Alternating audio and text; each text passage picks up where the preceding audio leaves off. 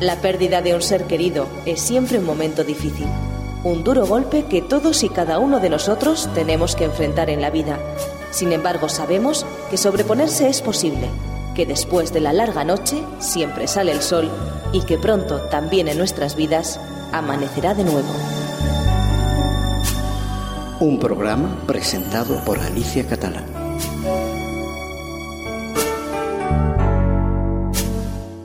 El estar de nuevo junto a vosotros y vosotras a través de las ondas es estupendo, me llena de ánimo.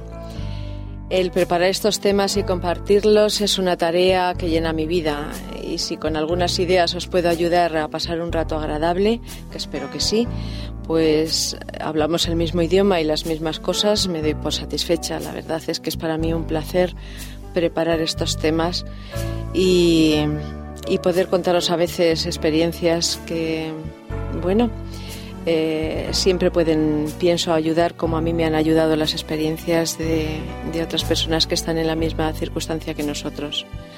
Me encantaría poder ver vuestros rostros y aunque sé que la mayoría de los que habéis sufrido una pérdida estaréis tristes, espero que con los consejos profesionales de nuestra psicóloga, Estela, ¿qué tal? Hola, ¿qué tal?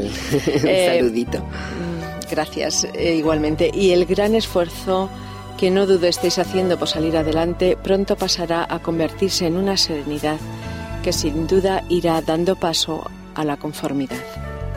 Espero que me habréis recordado y habréis sido amables cada día con vosotros. ¿Es esto cierto? Espero que sí. Es como un pacto que tenemos. ¿Lo recordáis? Yo por mi parte trato de cumplirlo también en mi propia vida, ya que no os lo puedo aconsejar y yo no hacer lo que creo es fundamental para nosotros viudos y viudas. Comenzamos pues con nuestro tema de hoy, la segunda parte de quién cuida a quién. Seguro que recordáis que en la primera parte hablamos de los hijos pequeños, de cómo deberíamos seguir la línea educativa proyectada con el padre o la madre fallecido. Y también hablamos de nuestros hijos adolescentes, de lo sensibles que pueden llegar a sentirse y de la comprensión que necesitan aunque lo pretendan disimular, así como poder de la mejor forma ayudar a esa gente joven en sus miedos, rabias e impotencias. Queridos amigos y amigas, habréis oído el comentario que nunca una rama de un árbol, sea grande o pequeña, se rompe eh, sin afectar al árbol completo. En las familias pasa lo mismo. Cuando la muerte se hace presente en un miembro de nuestra familia, y más siendo madre, padre, hijo o esposo, el árbol familiar queda resentido. Querido padre o querida madre, ahora además viudo o viuda, ¿Estás confuso o confusa? ¿Tienes miedos? Es lógico, la sacudida de la muerte es como un gran terremoto que ha estremecido lo más íntimo de tu ser. Un terremoto que además sigue teniendo sacudidas posteriores con sus graves consecuencias, tanto en ti como en tus hijos, aunque ya sean adultos. Por eso, nuestro interés hoy es comentar que al principio de la pérdida, aparte de la familia y amigos cercanos, nuestros hijos, jóvenes o ya adultos, están pendientes de papá o mamá, ya que en estos momentos los padres viudos son el centro de las preocupaciones y simpatías. Entre los hermanos o asimismo se dicen no podemos hacer nada que pueda trastornar o preocupar más a papá o mamá. Siempre procuraremos lo mejor para ellos. Y eso hace que cuando nos hablan notemos que lo hacen casi de forma protocolaria. Hay frases que nos repiten que sienten de verdad y denotan su gran preocupación con respecto a nosotros. Por ejemplo, os voy a dar tres o cuatro. Procura comer papá o mamá. Eh, te he traído comidita y te la he dejado en el frigo para que no tengas tú que cocinarte, pero no dejes de comer. Es muy importante para tu salud. Otra frase. Hemos pensado que si te apetece sería bueno que cambiaras de casa, pero eh, piénsatelo, deja pasar un tiempo. Otra de las frases. Hazte un viajecito, eh, vete con los tíos, con tus hermanos. eh, eso hará que tengas conversaciones y te puedas recuperar antes. Además, si te marchas, no te preocupes por la ropa de, papá o, o mamá del fallecido, en este caso. Eh, los armarios nosotros nos hacemos cargo y cuando vengas todo estará arreglado y será menos penoso para ti. Después de oír estas frases con tanto cariño, sobre todo las viudas que somos más sensibles con respecto a los hijos, hay una frase que casi es común y que decimos todas. ¡Ay! ¡Qué maravillosos son nuestros hijos! Pero ellos ahora tienen que vivir su vida. ¿Os habéis parado a pensar en todo lo que quieren decir estas palabras?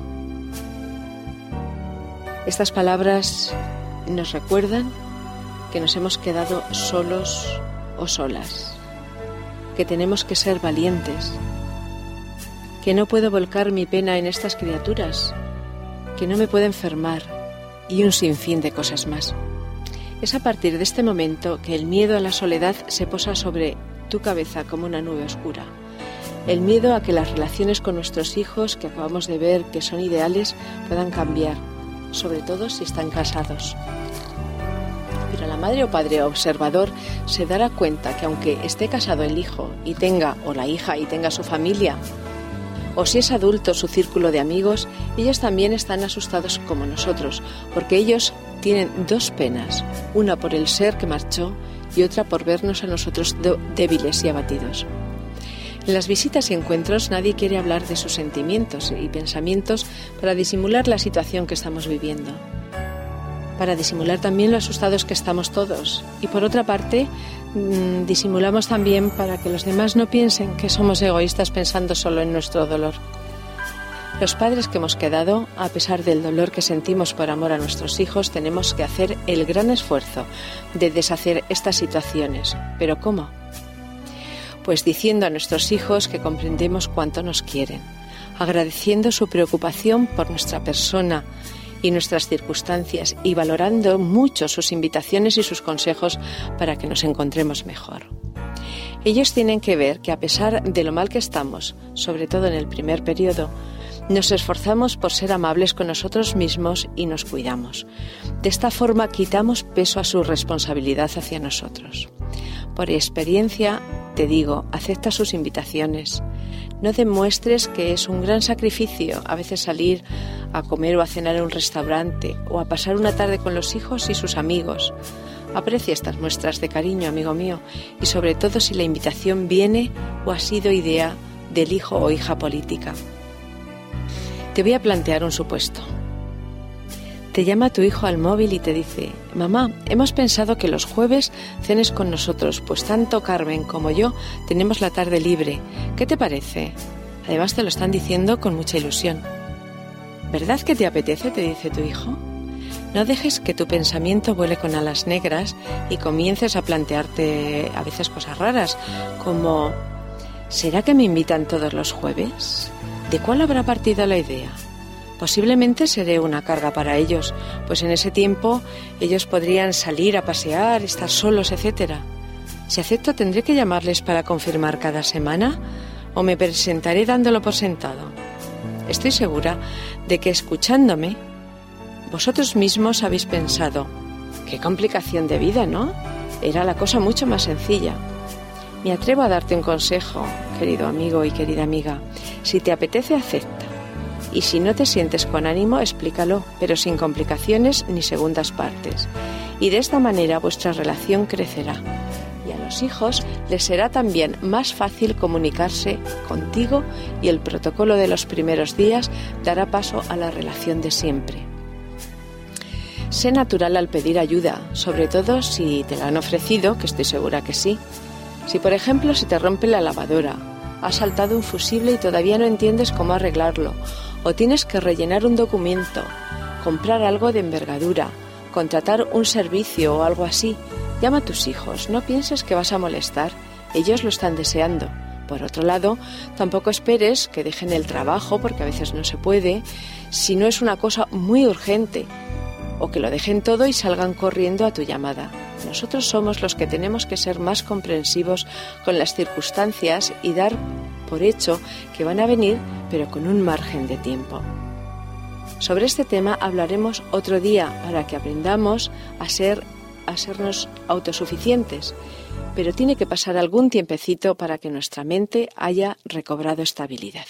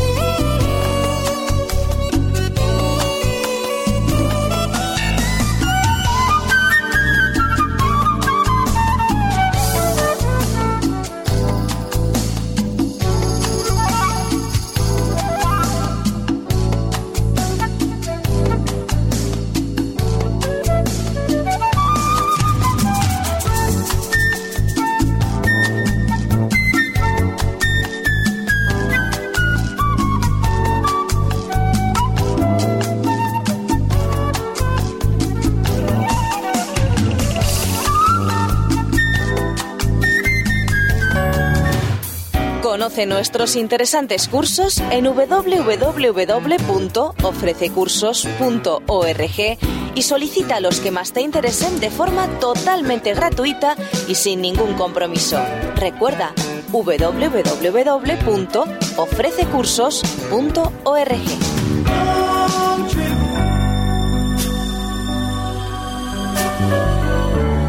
La pérdida de un ser querido es siempre un momento difícil, un duro golpe que todos y cada uno de nosotros tenemos que enfrentar en la vida. Sin embargo, sabemos que sobreponerse es posible, que después de la larga noche siempre sale el sol y que pronto también en nuestras vidas amanecerá de nuevo.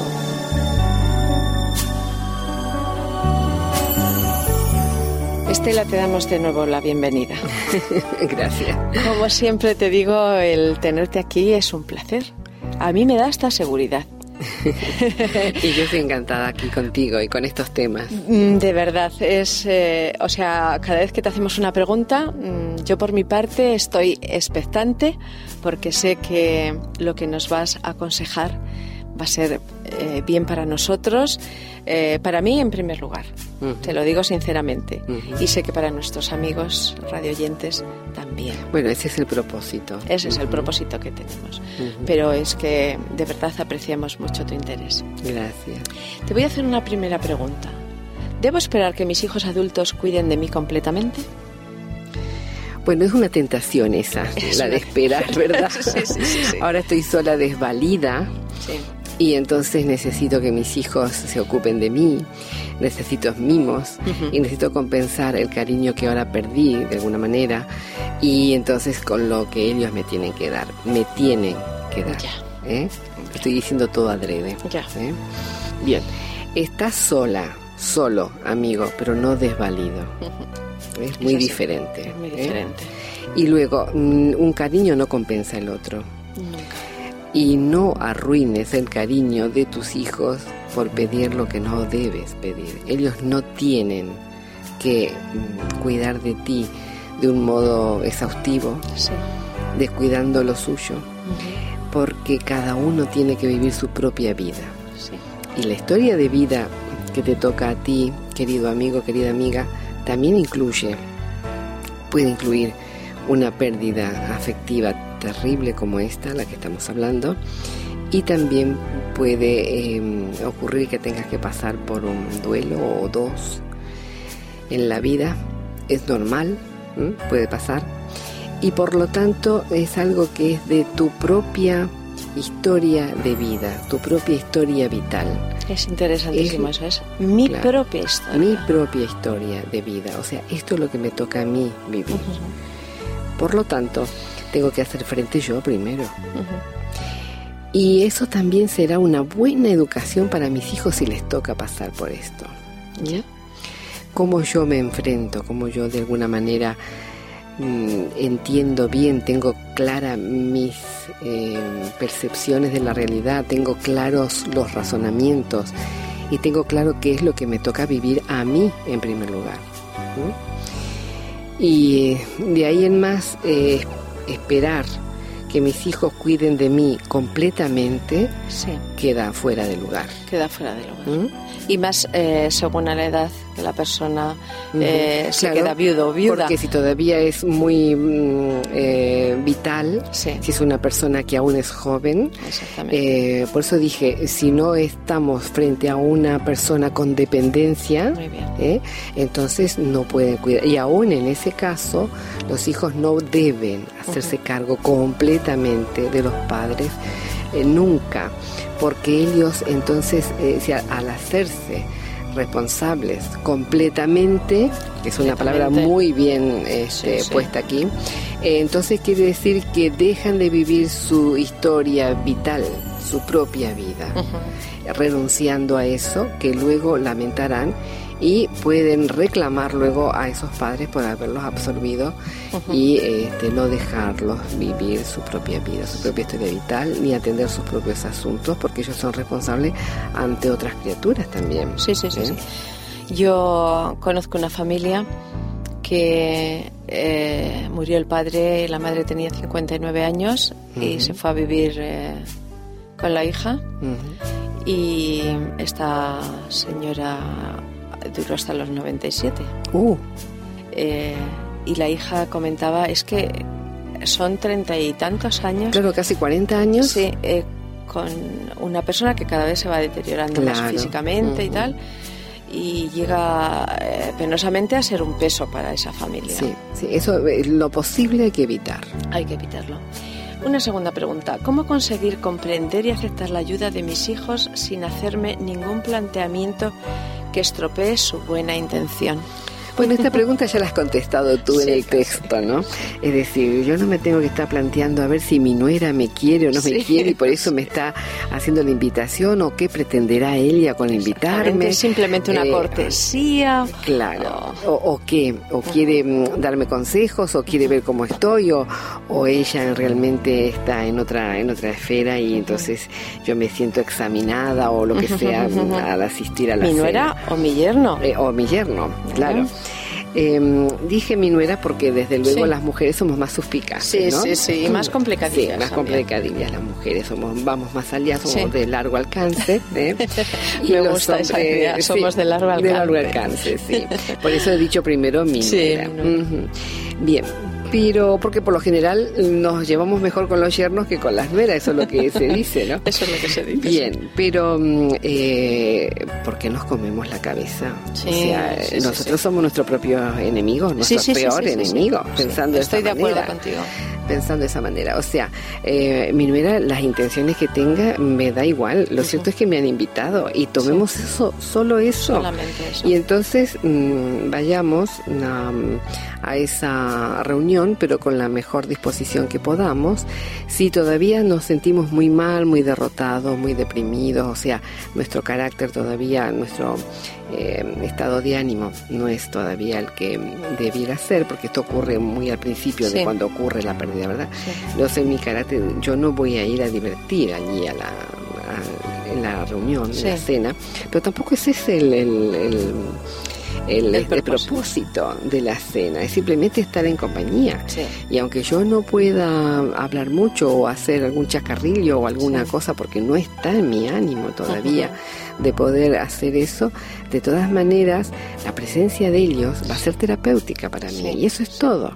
Es dejarnos eh, llevar simplemente eh, en buena intención. Y en buena intención, es ¿Mm? fenomenal eso esa percepción, dejarnos llevar en buena intención. Muchas gracias. Y la tercera y última, ¿debo de esperar que siempre me visiten o en ellos? Mm, otra vez poniendo la carga en los hijos. En los hijos, por ¿Eh? eso, por eso te... Mm, es muy buena esta pregunta, sí, sí, sí.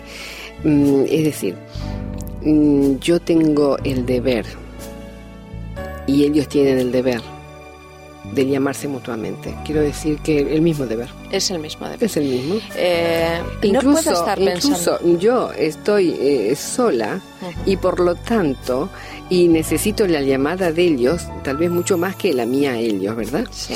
Entonces, ¿por qué no voy a llamar? Porque tengo que estar sentada esperando, de algún modo dicho, ¿no? Eh, porque tengo que estar allí esperando y luego pues llame yo que llame yo. Ahí está el teléfono. Incluso ellos tienen una vida activa y profesional eh, que seguro, mm, no seguro, es eh, totalmente seguro de que eh, tienen menos tiempo que nosotros. claro, claro. Entonces, además el estar esperando esa llamada conlleva el estarle dando a la cabeza y nos hace infelices. Sí, y entonces estamos, es decir, lo que yo mm, quiero, mm, el mensaje que quiero dar hoy es este. Cuidado. Suficiente ya con el dolor de la pena. No agreguemos nada más, por favor. Nada más.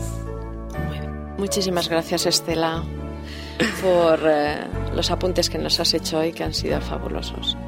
No permitas, amiga o amigo oyente, que la partida de un esposo o esposa trastoque más tu vida ni la de tus hijos. Te repito, sé amable siempre, pero elige lo que te apetece hacer Valora mucho las atenciones de tus hijos y nunca hagas comparaciones con los hijos de otras familias por los comentarios que escuches y disculpa olvidos indeseados que muchas veces tienen la culpa eh, el exceso de trabajo. Con el paso del tiempo, demuéstrales tu lucha por ser fuerte e independiente de nuevo. Sé su referente. Esto es para mí muy interesante. No conviene que esta circunstancia nos lleve a querer fundirnos en la vida de familia de nuestros hijos. Nosotros hemos tenido nuestro tiempo, ahora ellos tienen que tener el suyo y disfrutarlo. El que se funde se confunde. Recuerda este juego de palabras. Y como personas inteligentes no podemos permitirnos el confundirnos. Y una confusión grande es estar metido en un hogar que es de tus hijos y que por lo tanto no te conviene invadir. El estar con ellos continuamente podría confundirte y a veces actuar de forma que sin intención moleste. Esfuérzate en permanecer en tu casa y tener de nuevo tu propia vida, aunque sea duro al principio, y acepta más que nunca el que Jesús, nuestro Salvador, sea tu huésped permanente. En los Evangelios Jesús nos dice, yo estoy a la puerta y llamo, si alguno abriere la puerta, entraré y cenaré con él y él conmigo. Otra preciosa promesa de Jesús que también la encontramos en los Evangelios en Mateo 28:20 es, He aquí, yo estaré con vosotros todos los días hasta el fin del mundo. Pudiendo y queriendo esta gran compañía, Jesús, solo nos queda darle gracias por nuestros hijos y orar por ellos, que las bondades y bendiciones del cielo estén sobre sus hogares. De esta manera conseguiremos una cadena. ¿Quién cuida de quién? Nosotros como padres de nuestros hijos, nuestros hijos de nosotros y Jesús en su bondad de todos. Tenemos que terminar el programa, pero antes de hacerlo te recuerdo, sé amable contigo, debes aprender a quererte. ¿Nos vamos? Os espero de nuevo el próximo día aquí, en Amanece de nuevo. Hasta pronto, queridos amigos.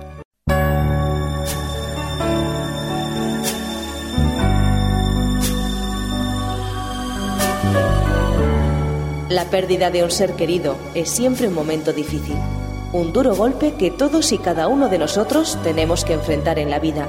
Sin embargo, sabemos que sobreponerse es posible, que después de la larga noche siempre sale el sol y que pronto también en nuestras vidas amanecerá de nuevo.